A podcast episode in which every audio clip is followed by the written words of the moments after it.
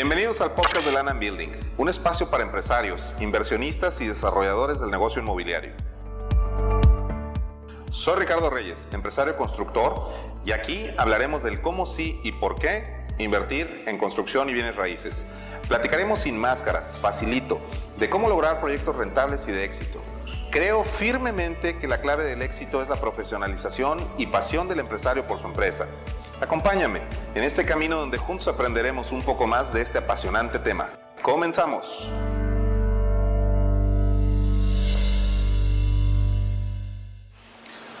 Muy buenas tardes, estimados amigos. En este su primer podcast de la revista Land Building.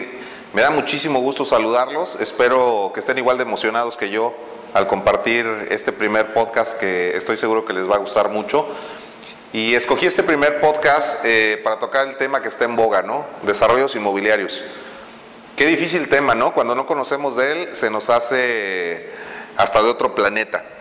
Y está de moda, pues porque, porque es un tema de inversión en el que actualmente casi todos volteamos a ver, ¿no? O sea, tenemos muchísimas herramientas actualmente para hacerlo y aparte todos creemos que somos especialistas en ello, ¿no?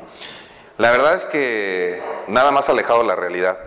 El desarrollar inmobiliariamente una propiedad, un terreno, construir, eh, no es fácil. Debemos de estar seguros de lo que vamos a hacer. Y en este primer tema eh, quise tocarlo de una manera general para dar un panorama de, de, qué se trata, ¿no? Cómo podemos hacer negocios que sean rentables, cómo podemos hacer negocios este, que nos salgan bien. Y muchas veces lo vemos complejo y la verdad que sí lo es. Pero vamos a, vamos a platicarlo paso a paso, ¿no? Yo me quiero ir un poquito más atrás de lo que significa ser un desarrollador, un constructor, tal vez un ingeniero, un arquitecto, o por qué no decirlo, ¿no? Pues tal vez tienes mucha lana y, estás en el momento de invertir y desarrollar. Hay que tener cuidado. Y cuando les digo que me quiero ir un poquito para atrás, se los digo porque la parte fundamental de un desarrollo inmobiliario creo que todos lo hemos olvidado. Y cuando hablamos en un podcast, cuando hablamos en una entrevista, casi todos nos perdemos en tener un, retorno de inversión este, bueno, ¿no? O sea, que ganemos lana. O sea, todos vemos eh, cuál es mi tasa de retorno, cuánto voy a ganar, cuánto le voy a sacar. Pero les voy a dar el primer consejo del podcast. si nosotros eh, vemos cuál es el fin de una casa, de un condominio, más allá de que funcione arquitectónicamente, más allá de que funcione urbanamente, de que funcione como elemento constructivo, debemos de pensar en quién la va a habitar. El principal fin de un desarrollo inmobiliario es quién la va a habitar. La calidad de la casa que van a construir, la calidad del condominio que van a construir. ¿Qué va a hablar bien de ustedes como desarrolladores cuando tengan la lana en la bolsa, cuando vayan a dormir en la noche? Que estén vendiendo productos de calidad. Entonces, lo que vamos a estar tocando en estos podcasts, aparte de que vamos a hablar la neta del planeta, lo que vamos a hablar aquí, y para los que me quieran empezar a seguir a partir de este podcast número uno, va a ser de ética y de calidad. Si están en ese sentido conmigo, adelante, vámonos y vamos a tener muchísima información que vamos a compartir. Y se los quiero decir porque me encuentro en las redes sociales, en LinkedIn, en podcast, por ahí con, con muchos este, eh, podcasters y con muchas personas que están actualmente en las redes. Y la prioridad número uno es la lana, la lana, la lana, ¿no? Si nos vamos a, a, los temas este, duros, pues sí, todos estamos trabajando para tener una lana, para tener un sueldo, para tener inversión, para tener este, seguridad, para apalancarnos de una manera. Pero no olvidemos que las casas, los condominios se compran con lana. Y esa lana a las personas que van a vivir en ellos les cuesta. Y les cuesta un interés, les cuesta sus ahorros de toda la vida, les cuesta un crédito bancario. Entonces, no tenemos que ser ajenos a ello, ¿no? La otra parte muy importante que me encantaría platicar desde un inicio, y se los digo, porque esto no es para todos. O sea, si es complicado construir tu propia casa, construir casa para terceros es todavía más complicado. ¿Por qué? Porque pues entramos en temas financieros, entramos en temas administrativos, en temas contables, en temas técnicos de arquitectura, de ingeniería, de fideicomisos, aportaciones de tierra, family and friends, y así nos podemos ir. Mi sugerencia es que si ya llegaste al punto en el que tu negocio te deja, en el que te dejaron tal vez una herencia, en el que se pusieron de acuerdo tus amigos, tus hermanos, tus papás y tienen una lanita que quieren invertir, felicidades. Qué padre, qué padre que estén en ese, en ese punto y no se dejen engañar. O sea, el que yo sea ingeniero o que tu compadre sea arquitecto o que tienes a tu prima que trabaja en bienes raíces no nos hace expertos. ¿Sale? Este negocio es multidisciplinario. Y lo que quiero decir con eso es que una sola persona no lo va a poder hacer. Aunque yo sea experto en el tema, yo solo no lo puedo hacer. Casi todos los que los, los, este, los mentores que van a encontrarse, inclusive profesionalmente hablando, si traes tu lana y dices, oye, necesito a alguien que me coache y que me diga cómo lo voy a hacer, pues tengan cuidado porque siempre van a ir sobre una lana, sobre una comisión, sobre un fee que te van a cobrar. Y lo que yo te diría en primer lugar, como yo lo hice desde mis inicios, es zapatero a tus zapatos, ¿no? A ver, Ricardo, pero pues me estás diciendo que no sé ni madres, pues tienes toda la razón. Les voy a poner un ejemplo con peras y manzanas para que entendamos de qué se trata. Si ustedes se dedican a hacer pizzas o a hacer hamburguesas, ¿ustedes creen que porque tienen el mejor restaurante con las mejores parrillas, un buen lugar, está bien bonito el restaurante, pero las hamburguesas saben de la chingada, ¿las van a vender? Tal vez el día primero sí, porque es la emoción, le van a meter un chorro de marketing, le van a vender a una persona que les va a meter un chorro de publicidad, y sí, se va a juntar la gente, van a ir a la inauguración, inclusive por moda, van a comprar la primera semana, la segunda semana.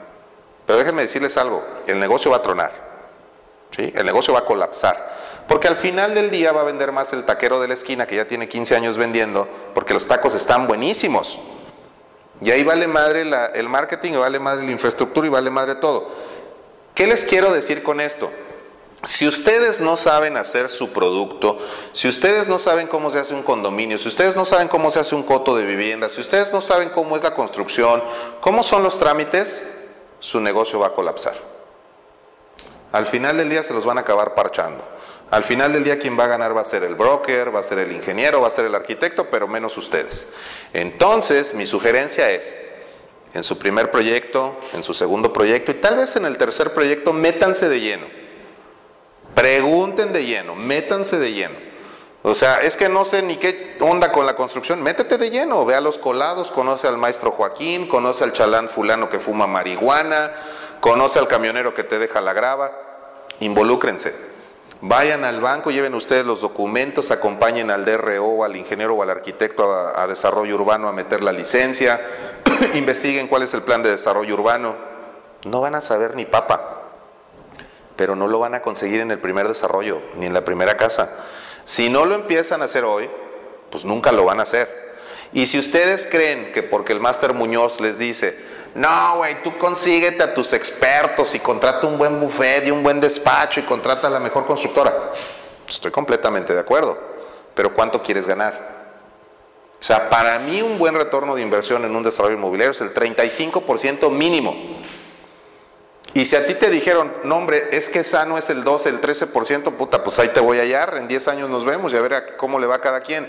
Entendamos una cosa, se puede hacer, sí, más sin embargo, mi sugerencia es involúcrense desde el día uno si tomaron la decisión.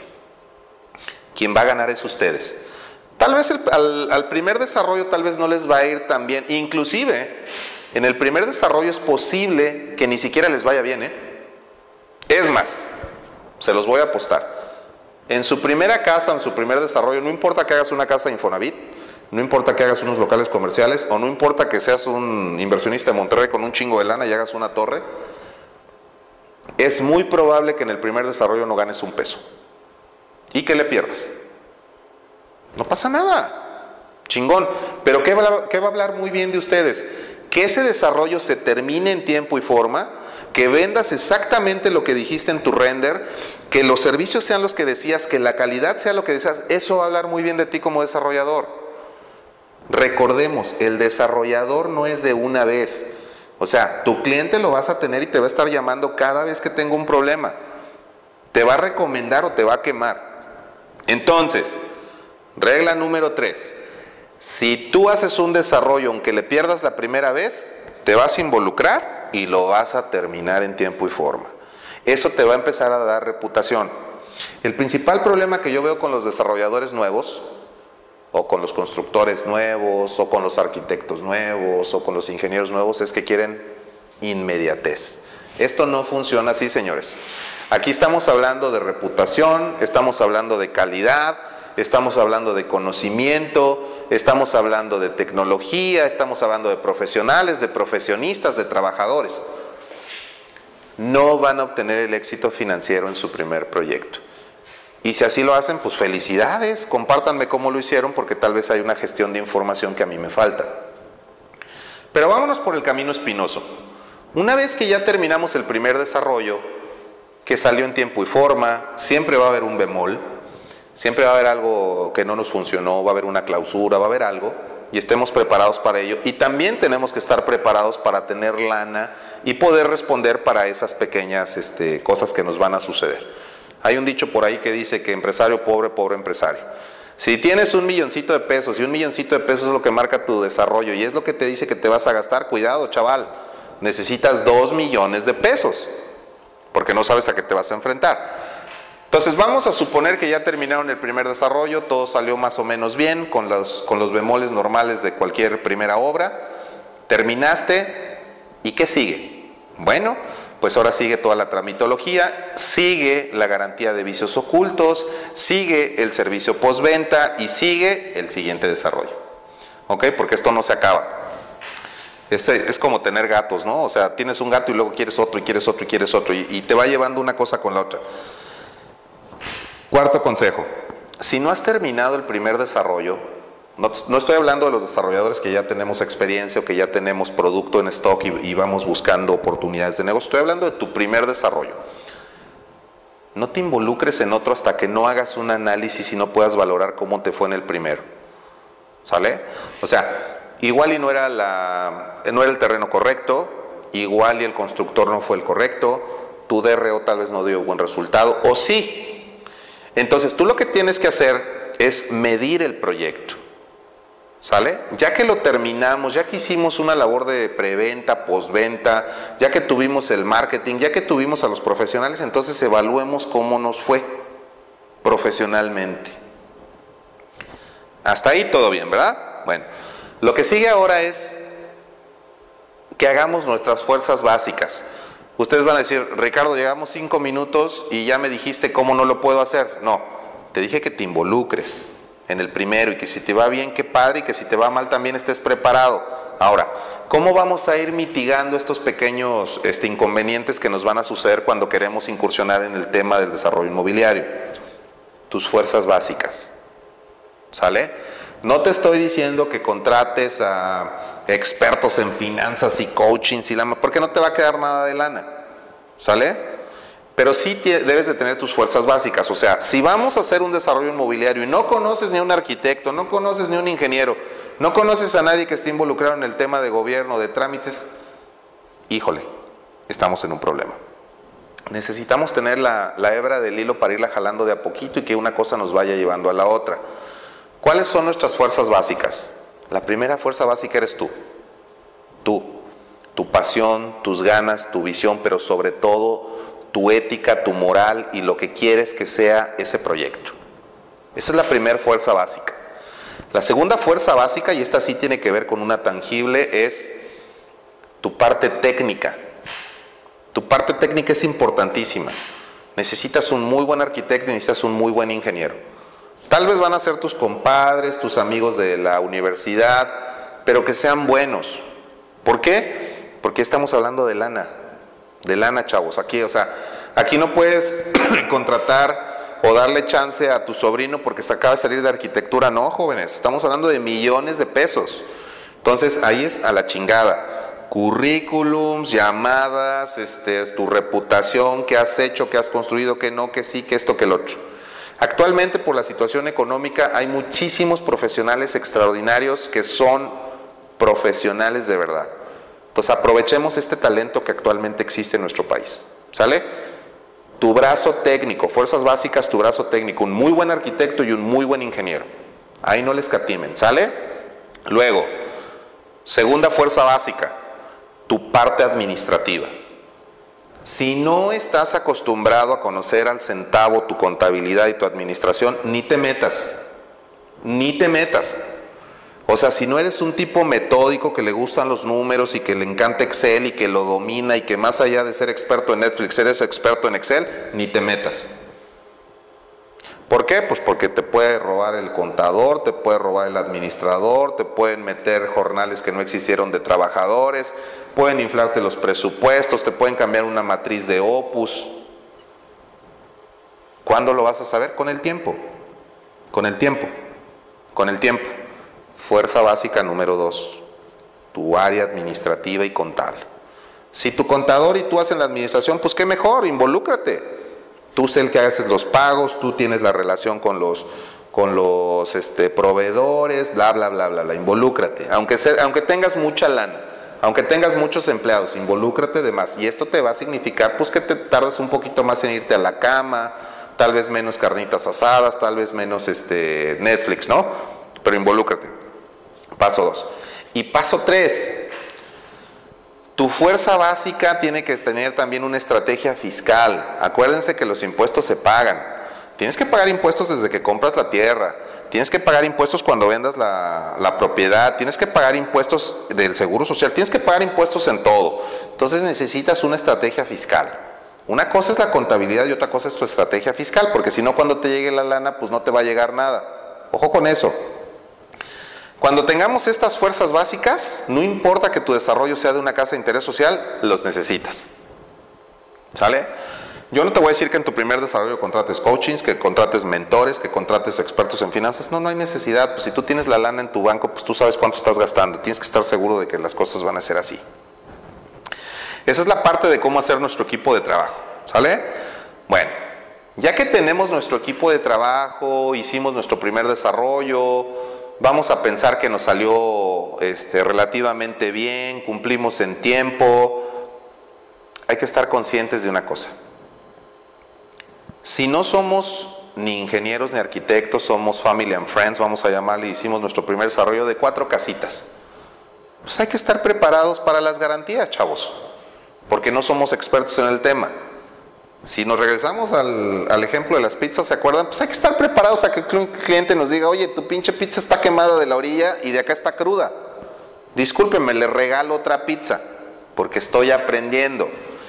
Si nosotros pensamos que somos Juan Camanella la primera, nos vamos a quemar. ¿Sale?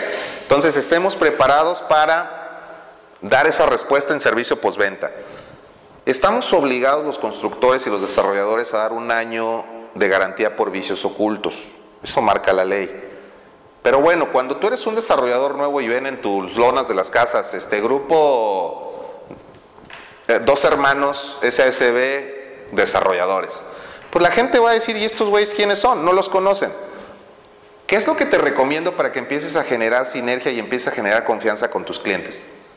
El servicio postventa. Tú les vas a decir, ¿por qué comprarme a mí o por qué comprarle al desarrollador que ya tiene 20 años construyendo? Bueno, conmigo no tienes un año de vicios ocultos de garantía, tienes dos. Conmigo tienes al arquitecto Fernando que va a estar atendiéndote esos dos años en servicio postventa. Conmigo te voy a dar un año completo de mantenimiento gratuito para tu casa. Así, chavos, es como ustedes van a empezar a generar muy buena reputación, buena respuesta, que la gente los voltee a ver, así es como se consigue. Con el paso del tiempo ustedes mismos irán dando cuenta si su pizza sabía bien o sabía mal, si estaba quemada o estaba cruda.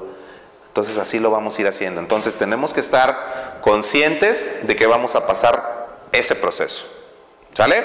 Bueno, ya que sabemos nuestras fuerzas básicas, hicimos nuestro primer desarrollo, ya sabemos cómo vamos a apalancar nuestra credibilidad entre el público, viene un tema bien importante. Y es la calidad humana. ¿Sale? Si ustedes están haciendo este negocio solamente para ganar lana, más temprano que tarde les va mal. ¿Sale? Podemos hablar de múltiples empresas como Omex, ¿por qué no decirlo? Pues aparte que es una empresa pública que está en la bolsa o estaba en la bolsa, este, pues no, les, no nos vamos a ir muy lejos. O sea, se les cayó un edificio de cuatro pisos aquí en Los Cabos con una lluvia, ¿no?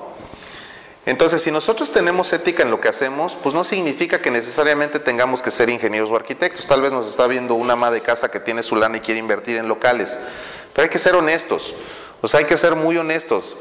Eh, de todos los contactos que tengo en LinkedIn, que son bastantes, me apasiona mucho ver todo lo que escriben, todo lo que ponen, porque la verdad me motivan y la verdad me contagian para poder hacer este, este video con ustedes. La verdad es que yo soy un ingeniero de piso, o sea, yo fui desde Chalán en Estados Unidos a los 16 años hasta director de mi empresa actualmente a los 40 años. Entonces yo sí les puedo decir lo que es el proceso de la construcción y no necesariamente todos lo tienen que vivir, pero sí me encanta compartirles las experiencias de en qué me fue muy mal ha, habido cosas en las que me ha ido mal, pero también ha habido cosas en las que me ha ido bien. Y también hay clientes buenos y hay clientes malos. Hay inversiones buenas, hay inversiones malas. Hay socios buenos y hay socios malos. Y esto no significa que el negocio sea malo en general. Nosotros tenemos que ir aprendiendo. ¿Y por qué? Porque es un negocio muy volátil, es un negocio muy efervescente, es un negocio en el que todos quieren meter mano y todos se sienten expertos. Tú te vas a ser experto, sí, con el paso de los años. Tú te vas a hacer experto, sí, cuando tu producto hable por ti. Tú te vas a hacer experto, sí, cuando vayas a la cama y te vayas tranquilo a dormir sabiendo que la otra persona, su sueño de tener su primer vivienda, tú sí lo hiciste realidad y con mucha calidad. Entonces, si seguimos hablando el mismo idioma tú y yo, nos vamos a entender padrísimo porque te voy a dar claves netas para que aterrices tu negocio, para que te vaya bien, para que tengas un chorro de lana, ¿por qué no? Pero que cuando te encuentres un cliente en el Costco o en el súper te diga, qué chingona la casa, te voy a recomendar para el próximo proyecto porque mi hermana ya se casó y quiere comprar tu otra vivienda, ¿no? Entonces, todos estos temas que vamos a ir tocando de, a poco en estos, en estos este, podcasts van a tocar temas sí técnicos de construcción, pues, por, por, obvias razones, soy ingeniero y les tengo que decir pues, cómo se construye bien hecho. Este, vamos a tocar temas documentales, temas de cómo se hacerlo, temas financieros, ¿por qué no? Claves, este, tips. Y un tema que les voy a dar una, una entradita nada más porque lo vamos a dejar para un, para un podcast completito son los brokers. ¿eh? Ojo con eso. Los brokers son unas pirañas Terrible. Yo creo que es la parte más, este, más antiprofesional de todo este argot. Y ojo con lo que les estoy diciendo, no va para todos. ¿eh? O sea, no quiero que me tundan de, de comentarios negativos. O sea, lo que les estoy diciendo es que se da mucho en el argot del, gremio de los brokers que solamente van por la comisión.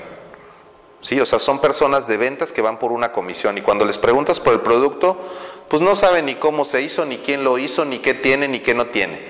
O sea, cuando te metas, ya, ya hiciste todo tu proyecto, dijiste, va, voy a seguir los consejos de Ricardo, voy a ser ético, le voy a pagar bien a mi constructora, a mi ingeniero, mis fuerzas básicas están muy chingonas, todo lo hice bien.